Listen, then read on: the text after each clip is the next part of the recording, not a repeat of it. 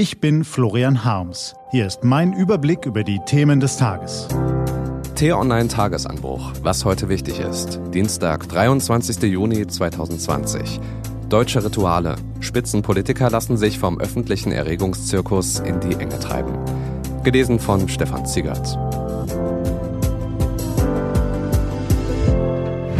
Was war?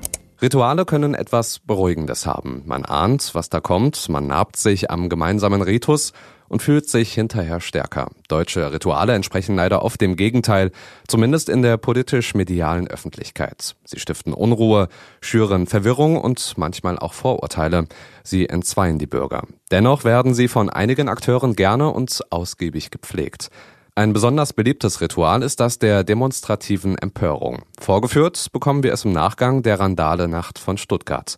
Zugedröhnte Jugendliche, die in Corona-Zeiten mangels Diskos und Clubs im Freien feiern, hatten dort nach einer Polizeikontrolle nichts Besseres zu tun, als Geschäfte zu demolieren, Beamte anzugreifen, Verwüstung anzurichten. Nicht nur für das biedere Landeshauptstädtle war der plötzliche Gewaltausbruch ein Schock, sondern auch für viele Bürger im Rest des Landes. Selbstverständlich müssen die Gewalttäter ermittelt und bestraft werden, so wie sich das in einem Rechtsstaat gehört und wie das in aller Regel in Deutschland auch geschieht. In Stuttgart erwägen die Behörden nun außerdem, auf öffentlichen Plätzen in der Innenstadt ein Alkoholverbot zu verhängen. Bedenkenswert. Bedenklich ist hingegen das Ritual, das schon wenige Stunden nach der Randale einsetzte und gestern den lieben langen Tag durch die sozialen Netzwerke, Boulevardmedien und den Politikbetrieb waberte. Jeder, der etwas auf sich hält, beeilte sich, Gott und die Welt seiner Empörung zu versichern. Der Ablauf entsprach einem wohlbekannten Muster. Zunächst greifen einzelne Aktivisten und Journalisten Fotos und Videos aus der Tatnacht in den sozialen Medien auf und verbreiten sie mit gepfefferten Kommentaren. Auf Instagram, Twitter und Facebook teilen sich dann schnell die Fronten. Das rechtskonservative Lager von Cicero und Neue Zürcher Zeitung bis zu Friedrich Merz und Hans-Georg Maaßen will schon immer gewusst haben, dass der deutsche Staat seine Sicherheitsmacht viel zu lasch durchsetzt. Das linksliberale Lager von der Linkspartei über die Grünen bis zur SPD-Vorsitzenden Saskia Esken fühlt sich dem Generalverdacht der Verharmlosung von Gewalt gegen Polizisten ausgesetzt und verurteilt die Tat umso eindringlicher. Überhaupt fühlt sich jede und jeder bemüßigt, ganz dringend in jedes Mikrofon zu sagen, dass diese abscheulichen Gewalttaten zu verurteilen seien und mit der ganzen Härte des Gesetzes geahndet werden müssten. Gerne werden dabei allerhand Bezüge bemüht, um die Empörung zu unterstreichen. Findet man keine naheliegenden, zieht man eben welche an den Haaren herbei. Zum Beispiel, indem man einen ziemlich dämlichen Meinungsbeitrag aus einem ziemlich kleinen Nischenblatt wie der Tageszeitung an die bundesweite Glocke hängt. Darin schlug die Autorin vor, Polizisten auf der Mülldeponie zu entsorgen.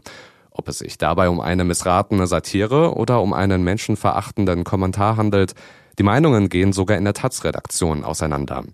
Tatsächlich kann man so ein Textchen wahlweise verdammen oder mit Nichtbeachtung strafen. Als Beleg für generelle polizeifeindliche Tendenzen in der Öffentlichkeit taugt er nicht. Wohl aber als Zunder für das Feuer öffentlicher Rituale. Nachdem die FAZ die Taz an den Pranger gestellt hatte, konfrontierte die Bild Horst Seehofer mit dem Artikel. Prompt sprang der Innenminister über das Stöckchen und kündigte an, die linke Journalistin zu verklagen.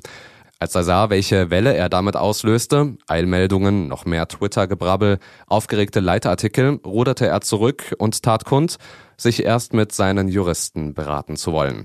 Die hätten ihm allerdings schon früher sagen können, dass die inkriminierte Formulierung höchstwahrscheinlich durch die Pressefreiheit gedeckt ist.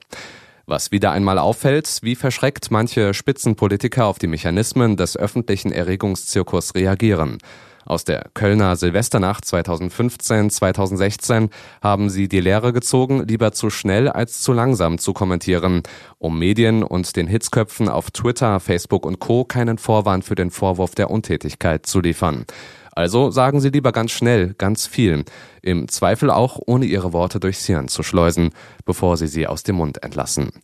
Und die Moral von der Geschichte? Selbstverständlich brauchen Polizisten die Rückendeckung des Staates. Besonnene Politiker, die erst denken und dann reden, werden allerdings von allen Bürgern gebraucht. Absurde Rituale dagegen braucht niemand. Was steht an? Die T-Online-Redaktion blickt für Sie heute unter anderem auf diese Themen. Vor der Corona-Pandemie schien sich Peter Altmaiers Karriere dem Ende zuzuneigen, doch in der Corona-Krise erstarkt der CDU-Mann. Der Bundesgerichtshof verhandelt über den Umgang von Facebook mit den Nutzerdaten von WhatsApp und Instagram. Und Ex-Wirecard-Chef Markus Braun ist krachend gescheitert. Wie konnte es so weit kommen?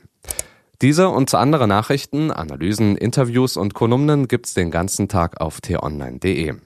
Das war der T-Online-Tagesanbruch vom 23. Juni 2020, produziert vom Online-Radio- und Podcast-Anbieter Detektor FM. Den Tagesanbruch zum Hören gibt's auf Amazon Echo und Google Home. Fragen Sie nach T-Online-Tagesanbruch. Wünsche Ihnen einen frohen Tag. Ihr Florian Harms.